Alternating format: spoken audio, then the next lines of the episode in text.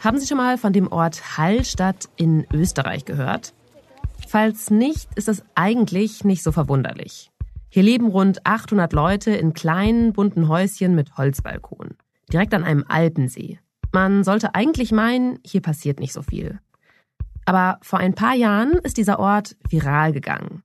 Google, Instagram, YouTube, das Internet ist voll mit Fotos aus Hallstatt.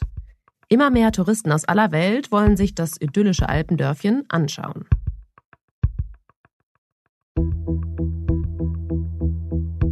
In guten Monaten, also Sommermonaten, sind es bis zu 10.000 Tagesgäste. Aufs Jahr gerechnet werden es wahrscheinlich so eine, eine Million Leute sein, die in diesen Ort kommen. In China wurde sogar eine Kopie von Hallstatt nachgebaut. It's an actual Austrian village with a church, beer garden. Nur die Einheimischen im österreichischen Originaldorf sind nicht so glücklich über den Hype. Sie gehen in fremde Gärten, sie stellen sich mit den Autos überall hin, in Wald, äh, auf private Plätze. Dieses Jahr wurde in Hallstatt eine Holzwand gegen Selfies aufgestellt. Die Gemeinde überlegt, eine Obergrenze für Touristen einzuführen. Hallstatt ist kein Museum. Wir leben vor Ort, wir haben äh, lebendiges Vereinsleben. Und wir fragen uns, was ist da los? Ich bin Lucia Heisterkamp vom Spiegel. In dieser Folge von Inside Austria reisen wir dem Hallstatt-Hype hinterher. Wir wollen wissen, warum es so viele Touristen ausgerechnet in dieses eine kleine Bergdorf verschlägt und wie sich die Einheimischen jetzt dagegen wehren. Und wir zeigen, warum Hallstatt womöglich ein Vorbote dafür ist, was immer mehr Urlaubsorten in Deutschland und Österreich droht.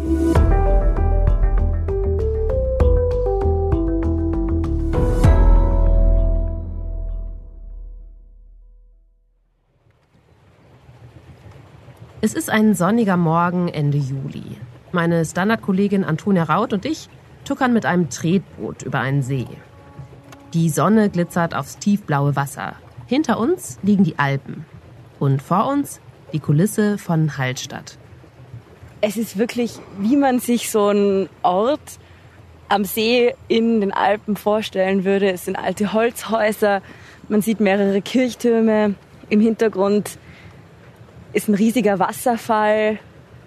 Das Einzige, was das Bild vielleicht ein bisschen stört, ist ein gigantischer Baukran und die doch ziemlich überdimensionierte Straße, die man so ein bisschen durch so ein kleines Tal durchblitzen sieht, die schon vermuten lässt, dass hier ein bisschen mehr passiert als in einfach nur so einem verschlafenen Dörfchen. Ja, aber ansonsten ist es wirklich sehr, sehr malerisch. Bunte Häuschen und wahnsinnig schöne Natur. Meine Kollegin Antonia Raut, die Sie hier auch hören, ist leider nach unserer Reise krank geworden. Deshalb erzähle ich diesmal alleine von unserem Hallstatt-Trip.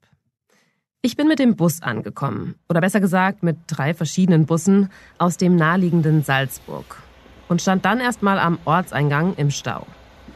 Autos, Reisebusse, alle wollen irgendwo halten und so viele Parkplätze kann es in dem kleinen Dörfchen ja gar nicht geben. Romantischer ist da die Anreise mit dem Zug. Man landet auf der gegenüberliegenden Seite des Sees und kommt dann mit einer Fähre im Ortskern von Hallstatt an. Also ungefähr so wie Antonia und ich auf unserem Tretboot. Auf dem See ist es wahnsinnig ruhig und friedlich. Aber sobald wir an Land gehen, ändert sich das. Durchs Dorf führt eine einzige Straße. Rechts und links sind kleine Souvenirstände. Da werden Hallstatt Schneekugeln verkauft und Dirndeln in allen Größen. Irgendwo findet man sogar abgefüllte Luft aus Hallstatt in Dosen. Und überall Menschen. Menschen aus aller Welt. Mit Kopftuch, mit Kippa, mit Käppi. Ein Stimmengewirr aus unterschiedlichsten Sprachen. Es sind wahrscheinlich so ein paar tausend Touristen unterwegs. An guten Sommertagen kommen sogar 10.000 Besucher. Manchmal dürfte es also noch voller sein als heute. Wir drängen uns vorbei ins Ortsinnere mit dem historischen Marktplatz. Pastellfarbene Häuschen mit kleinen Balkonen aus Holz, nette Cafés, ein Brunnen. Alles sieht ein bisschen aus wie auf einer Postkarte. Und überall werden Fotos gemacht. We are from Hong Kong. Oh wow, and you're just here to see Hallstatt. Yes, this is my our first day here. Wer Pauschalreisen nach Österreich bucht, der kommt an Hallstatt kaum vorbei. Reisegesellschaften werben damit, dass man hier ein authentisches österreichisches Bergdorf erleben kann. Pure Alpenromantik. Sehr schön hier. ja. ja, doch.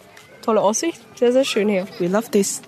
We love this culture and Vienna and all of the things. Das Flair, die Häuser, die Gassen, das sieht toll aus. Oh, it's very beautiful and it's like um, it has been a dream place um, as in my checklist and yeah, it's kind of a dream come true. Leute sind sympathisch und sie äh, kochen sehr gut. Ah, perfekt. Uh, this uh, place is best and beautiful and I saw uh, this part Instagram. Ein Bild von Hallstatt habe er zum ersten Mal auf Instagram gesehen, erzählt uns dieser Mann aus Südkorea. Und er ist nicht der Einzige. Yeah, I, I have this like Instagram uh, gefunden. Und als wir der Straße durch den Ort noch etwas weiter folgen, immer den Besuchermengen hinterher, wird uns klar, warum. Ist nicht da vorne? Was da vorne? Da? Wo die alle Selfies machen? Leute. Stimmt. Wir erreichen den berühmten Selfie-Spot von Hallstatt. Man hat von hier aus einen fantastischen Blick auf den See, auf die Berge und im Hintergrund die Dorfkulisse. Am Zaun posieren ein paar junge Leute und lassen sich vor dem idyllischen Panorama ablichten. Mit oder ohne Selfie-Stange. Die Fotos landen dann auf Ja, Insta-Bilder. Sehr wichtig. Sehr wichtig. Von der Natur und von uns. Natürlich. Genau an dieser Stelle stand vor knapp zwei Monaten eine große Wand aus Holz. Die Gemeinde hat sie aufstellen lassen, um den Blick auf die traumhafte Kulisse zu versperren, damit die Touristenmassen vom Aussichtspunkt fernbleiben. Geholfen hat das anscheinend nicht. Jedenfalls ist die Holzwand jetzt wieder weg. Dafür hängt hier ein Plakat am Zaun mit der Aufschrift Attention, also Vorsicht. Bitte genießen Sie den schönen Ausblick in Ruhe, ohne lautes Geschrei oder Musik. Laut ist es hier tatsächlich nicht. Keine gröhlenden Jugendgruppen, höchstens mal ein bisschen Gekicher hier und da. Aber offenbar haben die Bewohner Angst vor Lärm. Hinter uns ist auch ein Schild No Drone Zone. Drohnen dürfen in Hallstatt nicht geflogen werden. Solche Botschaften der Einheimischen hängen hier im ganzen Ort. Bitte nehmen Sie Rücksicht auf die Anrainer. Lautes Sprechen, Singen und Musizieren untersagt. Von den Hallstätterinnen und Hallstättern selbst ist kaum jemand auf der Straße zu sehen. Naja, würde man die überhaupt erkennen? Aber die meisten, die hier rumlaufen, sehen eher aus wie Touristen. Ich finde ja, dass es irgendwie was Nettes hat, dass hier in diesem österreichischen Bergdörfchen die ganze Welt zusammenkommt. Dass man so viele unterschiedliche Sprachen hört. Aber vielleicht ist das auch meine Berlin-Romantik. Ich bin ja wegen voller Straßen und vielen Menschen in die Großstadt gezogen.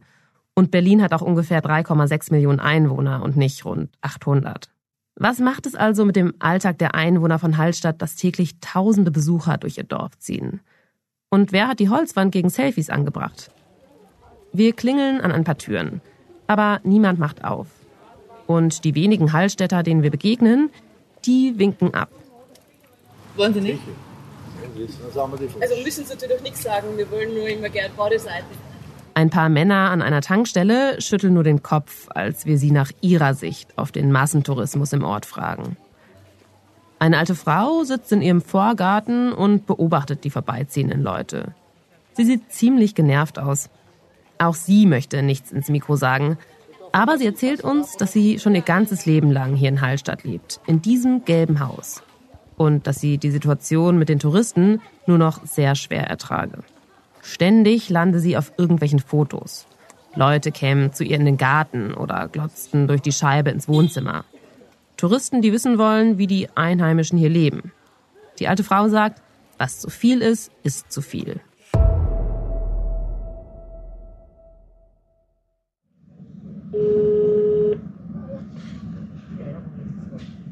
Prada? Ja, hallo, Raut vom Standard jetzt wieder. Ein Anruf bei Sigrid Prada. Auch sie ist eine waschechte Hallstätterin.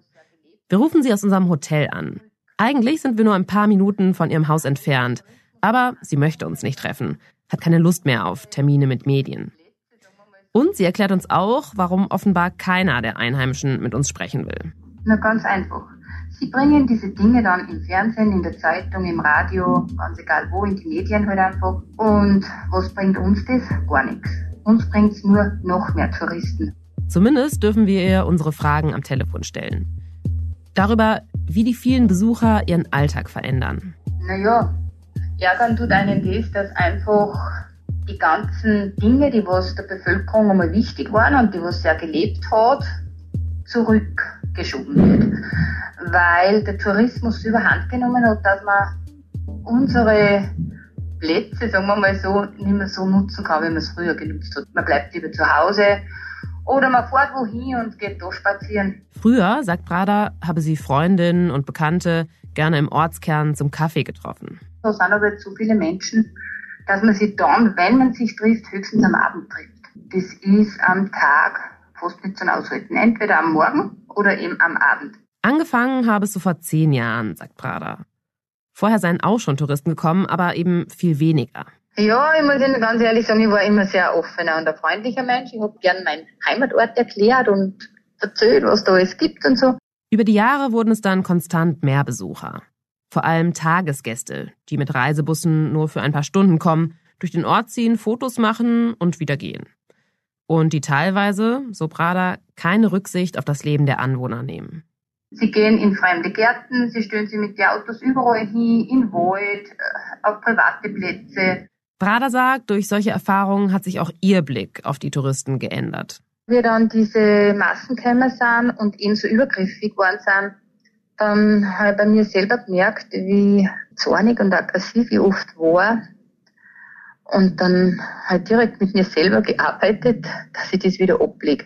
Weil das bin nicht ich, das verändert mich zum Negativen und genau diese Negativität macht dann aber dann auch krank, weil das geht ja auf die Seele. Inzwischen engagiert sich Prada politisch gegen den Massentourismus in ihrem Ort. Sie ist Vorsitzende des Vereins Bürger für Hallstatt, der mit vier Sitzen im Gemeinderat vertreten ist. Es hat immer geheißen, wir sind gegen Tourismus, das sind wir aber nicht. Wir sind nur gegen zu viel Tourismus. Und ich glaube, dass das auch nicht für einen Ort förderlich ist so viel wirtschaftliches, Positives kann gar nicht hereinkommen, wo es auch Negatives ist. Denn klar ist, Hallstatt profitiert ja auch stark vom Tourismus, nämlich finanziell. Dazu kommen wir noch. Aber Brada sagt, egal wie viele Mehreinnahmen durch die vielen Touristen in den Ort kommen, die negativen Konsequenzen überwiegen. Sie und ihre Mitstreiter fordern zum Beispiel, dass nur noch eine begrenzte Zahl an Autos pro Tag in den Ort fahren darf. Sie wollen, dass Drohnenflüge wirklich verboten werden, sind dagegen, dass in Hallstatt noch mehr Hotels gebaut werden. Und sie sind dabei, weitere Konzepte zu erarbeiten, damit die Massen aus dem Ort wieder verschwinden. Wir haben nur eine Straße durch, durch den Ort und haben eben eine begrenzte Fläche zum Leben und zum Gehen und zum Fahren. Ja, und das muss man halt trotzdem erwägen dann, dass man da gewisse Schritte setzt die wo es wieder Lebensqualität in Ort bringen, für uns Hallstätter nämlich. Die Idee, eine Selfie-Wand aufzubauen, kam übrigens nicht von ihr. Die Wand habe ja auch den Anwohnern die Aussicht versperrt und sie sei ohnehin nutzlos gewesen. Prater sagt, sie sei für konstruktive Lösungen. Und dass auch die Besucher davon profitieren würden, wenn insgesamt weniger Gäste kämen. Also ich glaube, dass einfach mit weniger Touristen, weniger Tagestouristen, wieder mehr Qualität auch in die Wirtschaft, in die Restaurants und in die Gasthäuser kommen würde.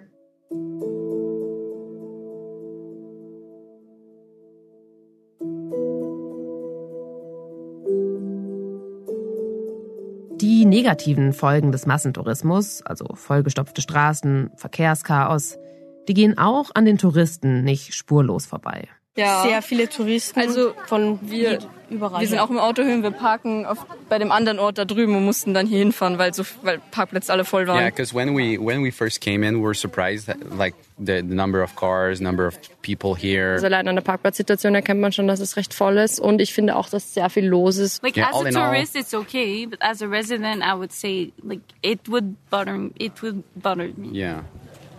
Aber während wir wieder die überfüllte Straße am See entlang schlendern, fragen wir uns schon, wieso zieht dieses winzige Bergdörfchen so viele Menschen aus aller Welt an? Klar, der Ort ist wirklich malerisch, aber schöne Flecken hat Österreich ja viele. Da gibt es ganz unterschiedliche Gründe. Einerseits ist es natürlich die, die Nähe zu Salzburg. Das ist unser Kollege Markus Rohrhofer vom Standard. Er ist Korrespondent für Oberösterreich. Und auch er bekommt ziemlich oft die Frage gestellt, was es mit dem Hallstatt-Hype auf sich hat. Es ist so diese klassische Urlaubstour der, der Asiaten durch Europa, wo sie eben bei anderen Städten meistens zwei Stunden verweilen. Und da ist es meistens der Klassiker auf dieser Route, dass man zuerst nach Salzburg fährt, dann mit dem Zug zurück, mit dem Schiff über den Hallstätter See und dann im Hallstattbesuch. Das ist eine so eine Theorie. Eine andere Theorie hat etwas mit einer südkoreanischen Soap Opera zu tun.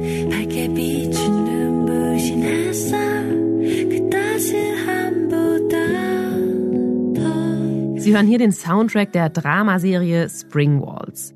Eine herzzerreißende koreanische Liebesgeschichte, in der sich ein Pärchen aus Jugendzeiten nach 15 Jahren wieder trifft. Die Serie wurde unter anderem in Hallstatt gedreht. Und jetzt wollen natürlich viele Fans die Originalschauplätze sehen. Was den Hype womöglich noch mehr befeuert hat, Hallstatt soll auch Vorbild für Elsas Königreich in Frozen 2 gewesen sein, falls Sie den Disney-Film gesehen haben. Und dann ist es schon auch schon ein bisschen in dieser chinesischen Mythologie, diese Verbindung zwischen Berg, See und Ort direkt am Wasser. In China ist die Begeisterung für Hallstatt offenbar so groß, dass das Alpendorf dort einfach mal identisch nachgebaut wurde. Yeah. Uh, apparently, this is a construction project with a billion dollars in investment from the Chinese government. Ernsthaft. In der chinesischen Provinz Guangdong steht jetzt eine Siedlung namens Hallstatt, die genauso aussieht wie das österreichische Original samt Marktplatz, spitzem Kirchturm und den bunten Häuschen. It's an actual Austrian village with a church, beer garden, all this kind of stuff. I can't believe we got to get inside and check this out. Hier besucht der YouTuber Matthew Tai das chinesische Hallstatt und kann gar nicht fassen, was er da sieht. 2012 wurde der nachgebaute Ort eröffnet. Seitdem wollen aber noch mehr Besucher das echte Alpendorf in Österreich sehen. Immerhin, wenn wir die Hallstätter hier auf die chinesische Kopie ihrer Heimat ansprechen, dann müssen manche doch ein bisschen schmunzeln. Aber zurück zum Original. Das ist laut unserem Kollegen auch kulturhistorisch ziemlich interessant. Es ist ein Ort, der eine ganze geschichtliche Epoche mit der Hallstattzeit den Namen gegeben hat. Und dann gibt es noch etwas, das Hallstatt bekannt macht. Am Nachmittag erklimmen Antonia und ich einen Alpenwanderweg. Es gibt auch einen Lift, der nach oben führt, aber wir sind sportlich. Ja. Oh, aber guck mal, haben wir es geschafft? Nee. Oh. Kein leichter Aufstieg für eine Großstädterin aus dem Flachland. Aber wir werden belohnt. Mega schön. Das ist schon echt cool. Ja. Also dafür lohnt sich auf jeden Fall das Hochgestraxel. Oben auf der Panoramaplattform haben wir einen spektakulären Ausblick auf den See und die Berge. Und hier befindet sich das älteste Salzbergwerk der Welt. Auch dafür ist Hallstatt nämlich berühmt. Hier haben Menschen schon vor 7000 Jahren Salz abgebaut. Wegen all dem, der Kultur, der Geschichte, der spektakulären Natur, ist Hallstatt sogar UNESCO-Weltkulturerbe. Klar, dass auch das Touristen anzieht.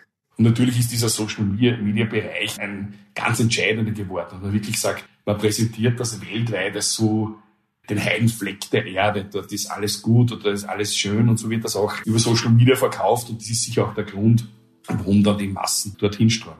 Für die Einwohner ist die Schönheit ihres Ortes gewissermaßen Fluch und Segen zugleich. Einerseits leben sie an einem der hübschesten Fleckchen der Erde. Aber so richtig glücklich wirken die meisten darüber nicht. Weil eben alle den schönsten Ort der Welt sehen wollen. Und das macht ihnen aus Sicht der Einheimischen kaputt.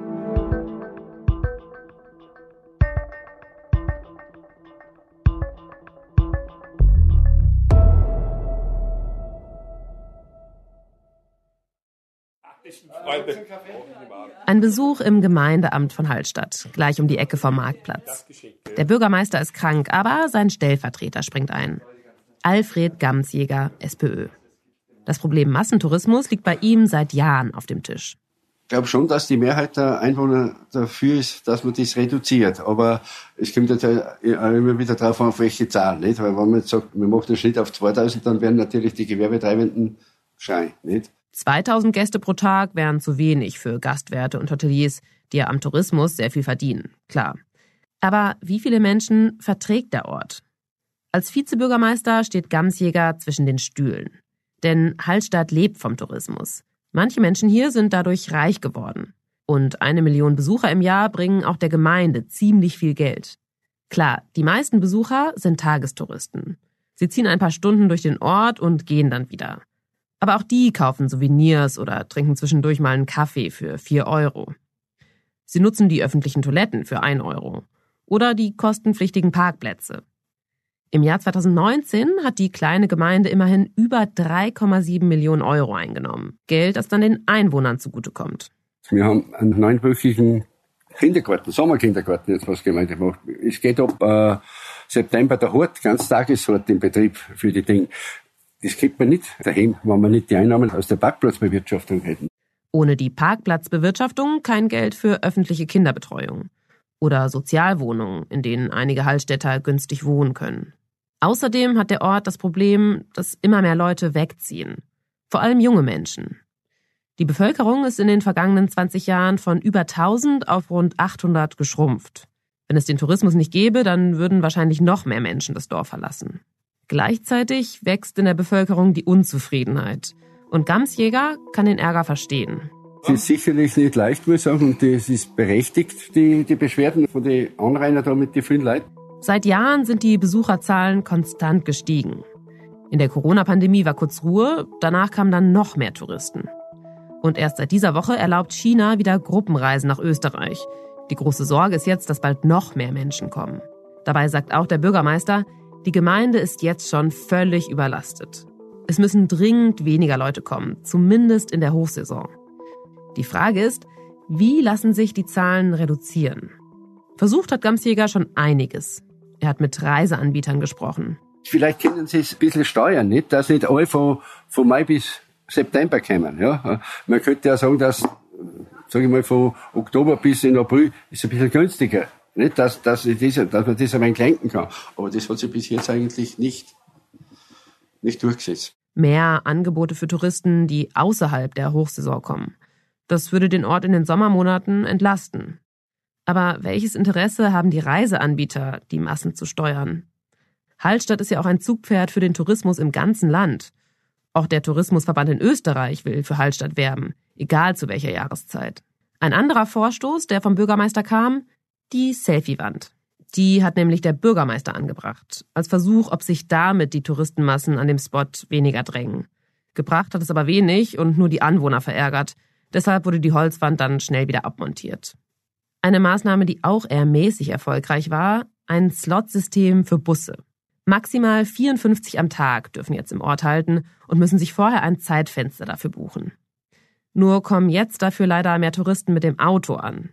Die Folge, das Verkehrschaos am Ortseingang bleibt dasselbe, die Menschenmassen auch. Das Slotsystem auf PKWs auszuweiten, so wie es Sigrid Brader von den Bürgern für Hallstatt fordert, findet der Vizebürgermeister im Grunde richtig wie man das in der Praxis genau machen soll. Das ist das Problem. Denn wer soll all die Autos kontrollieren? Und was, wenn zum Beispiel Freunde von Einheimischen vorbeikommen wollen? Also jetzt kommt mal, äh, meine Tochter ist auswärts, oder von vielen nicht, die, die könnte auf nicht einmal auf Besuch herkommen, nicht? Spontaner Besuch von Angehörigen ist dann nicht mehr. Ein anderer Vorschlag, der in der Gemeinde diskutiert wird, eine Obergrenze für Touristen. Maximal 5000 Leute pro Tag zum Beispiel. Aber auch da fragt sich Gamsjäger, wie das in der Praxis funktionieren soll. Gibt es dann Tickets für den Hallstattbesuch, so wie zu einem Festival? Und was, wenn die Touristen trotzdem kommen? Es gibt sehr viele Vorschläge, die was in der Theorie äh, relativ ja, gut an, sage ich mal, aber in der Praxis sehr schwer umzusetzen. Immerhin, ab September soll ein Manager der UNESCO ein Büro in Hallstatt eröffnen und Lösungen für die überforderte Gemeinde ausarbeiten. Gamsjäger lächelt ein bisschen hoffnungsvoll, aber so richtig überzeugt sieht er nicht aus.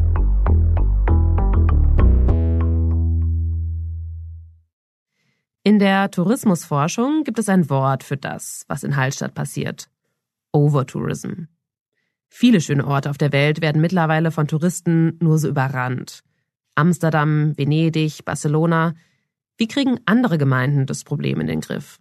Mein Name ist Markus Pillmeier. Ich bin Professor an der Hochschule München, dort an der Fakultät für Tourismus. Markus Pillmeier forscht zu Tourismusmanagement. Er beschäftigt sich auch mit der Frage, was es mit Orten macht, wenn sie zu Hotspots werden. Massentourismus ist natürlich kein neues Phänomen. Aber in den letzten Jahren sind die Zahlen nochmal stark nach oben gegangen. Ja, also Ankunfts- und Übernachtungszahlen, das sind zwei der wichtigsten Größen, die wir eben kennen im internationalen Tourismus, haben sich auf den ersten Blick erfreulicherweise eben nach oben entwickelt. Also Tourismus ist gewachsen und natürlich auch die Reisefreudigkeit der Menschen international. Und natürlich ist so ein Phänomen wie Social Media oder Instagram Tourism, der ganze Hype um, um Selfies oder Fotospots und ähnliches, hat da schon auch seinen gewissen Anteil dran und hat das Ganze noch mit verstärkt. Diese Entwicklung, sagt Pillmeier, wurde lange Zeit nur positiv gesehen weil der Tourismus ja wirtschaftlichen Aufschwung bringt. Aber oftmals war es eher so, dass die Einheimischen so gut wie keine Rolle gespielt haben. Und natürlich auch vor dem Hintergrund, dass oftmals auch gesagt wurde, na ja, ähm, jetzt regt euch mal nicht auf, jetzt haltet mal die Füße still, weil ihr profitiert ja auch davon. Was ja auch stimmt. Natürlich die Einheimischen, die im Tourismus in irgendeiner Art und Weise ihren Arbeitsplatz haben oder mit in Berührung kommen und auch Nutznießer der touristischen Infrastruktur sind, profitieren natürlich davon. Andererseits sind da eben die negativen Folgen, über die ja auch die Einwohner in Hallstatt klagen. Lärm, Menschenmassen. Was schlussendlich dann auch darin gegipfelt hat, dass Menschen auf die Straße gehen. Sie kennen vielleicht auch die plakativen Posts, ja, Tourists fuck off oder Tourists go home. Mittlerweile entsteht langsam ein Bewusstsein für Overtourism. Und einige Städte setzen schon Maßnahmen um, damit wieder weniger Besucher kommen. In der kroatischen Urlaubsstadt Dubrovnik gibt es zum Beispiel eine Obergrenze für Kreuzfahrtschiffe. Da müssen natürlich alle mitspielen. Natürlich die Kreuzfahrtschiffe beziehungsweise der zuständige Verband, die Hotels, die Restaurants, die Souvenirverkäufer, die Tourguides eine Maßnahme ist auch, die Preise so stark zu erhöhen, dass sich ein bestimmtes Klientel den Urlaub an einem Ort gar nicht mehr leisten kann. Nur wenn Restaurants oder Supermärkte teuer sind, dann bekommen das natürlich auch die Einheimischen zu spüren. Oder ein Thema, das bei uns eben sehr, sehr stark ist, der ganze Bereich um Besucherlenkung, Besuchermanagement, dass man versucht, erst diese Hotspots gar nicht zustande kommen zu lassen und den Gästen eine Alternative anbietet, eben über Apps oder die diverse Ausflugsticker, wie es auch heißt. Statt Hallstatt könnte Touristen dann eben ein anderes nettes Bergdorf angeboten werden.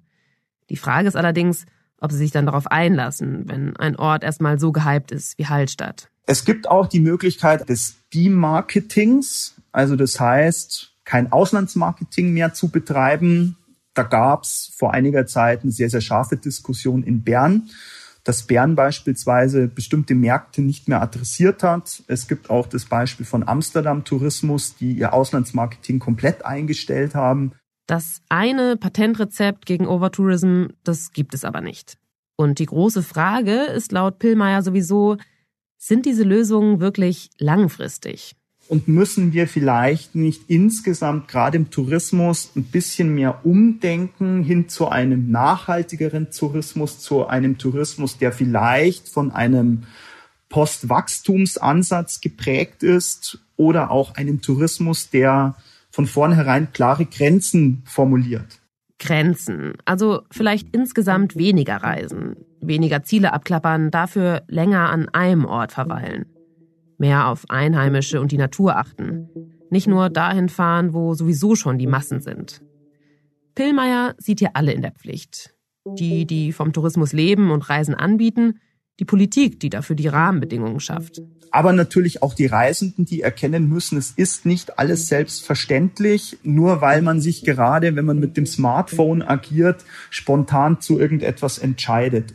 Diese Fragen sind laut Pillmeier alles andere als trivial wenn wir uns darüber im Klaren sind, dass die Reiseströme weiter wachsen werden aufgrund des globalen Wohlstandes, dass wir einen Klimawandel haben, der bestimmte Reisegebiete, beispielsweise Mittelmeerraum, unattraktiver werden lässt, zumindest für bestimmte Zielgruppen, die sich dann Alternativen suchen. Zum Beispiel in Nord- oder auch Mitteleuropa. Das heißt Urlaubsorte in Österreich oder auch Deutschland, dürften in Zukunft immer attraktiver werden. Was für uns auf den ersten Blick sehr komfortabel ist, weil wir natürlich in gemäßigten Breiten liegen. Aber wenn wir nicht jetzt Maßnahmen ergreifen, wo einzelne Destinationen schon dran sind, dass wir dann erst wirklich über Overtourism sprechen werden und ob das, was wir jetzt vielleicht die letzten Jahre erlebt haben, nur so Vorboten waren für das, was unter Umständen wirklich kommen wird.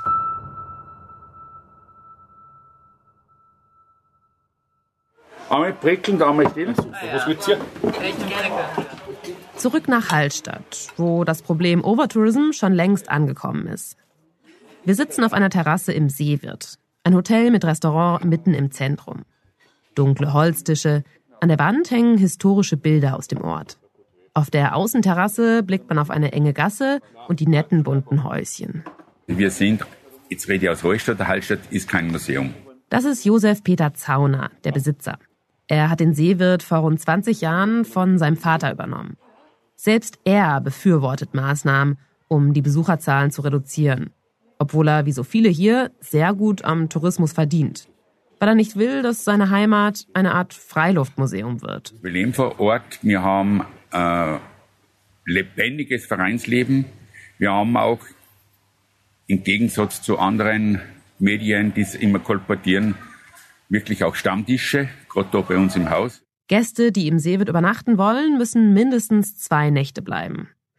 Trotzdem ist das Hotel fast immer ausgebucht. Deshalb wäre es für Zauner auch gar nicht schlimm, wenn weniger Touristen kämen. Wir sind in der glücklichen Lage, wir sind wirklich in der glücklichen Lage, dass wir, dass wir sagen, also jetzt rede ich aus Wirt, gell, dass ich sage, ob es jetzt 5000 oder 4000 oder 3000 sind, ja, wir sind voll.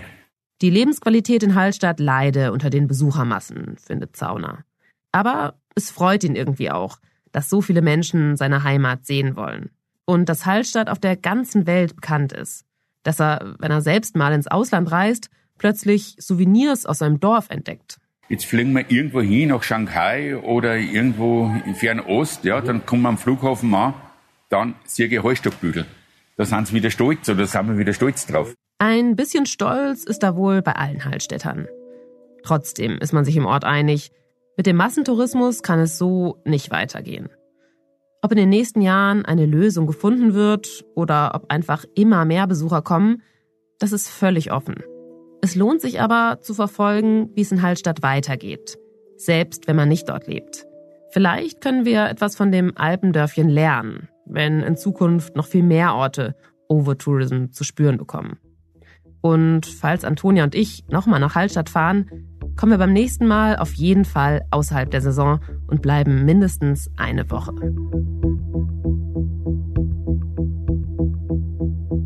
Inside Austria hören Sie auf allen gängigen Podcast-Plattformen, auf der Standard.at und auf spiegel.de. Wenn Ihnen unser Podcast gefällt, folgen Sie uns doch und lassen Sie uns ein paar Sterne da. Kritik, Feedback oder Vorschläge zum Podcast wie immer gern an insideaustria.spiegel.de oder an podcast.derstandard.at. Unsere journalistische Arbeit können Sie am besten mit einem Abonnement unterstützen. Und unsere Hörerinnen und Hörer können mit dem Rabattcode Standard zwölf Wochen das Angebot von Spiegel Plus für nur 2,49 Euro pro Woche testen. Alle Infos dazu finden Sie auf spiegel.de slash der Standard. Alle Links und Infos stehen wie immer auch in den Show Notes unserer Folge. Danke fürs Zuhören und allen, die auch hinter den Kulissen an diesem Podcast mitwirken. Das waren diesmal vor allem Antonia Raut, Ole Reismann, Scholt Wilhelm und Christoph Grobitz. Ich bin Lucia Heisterkamp und sage diesmal Tschüss und Baba.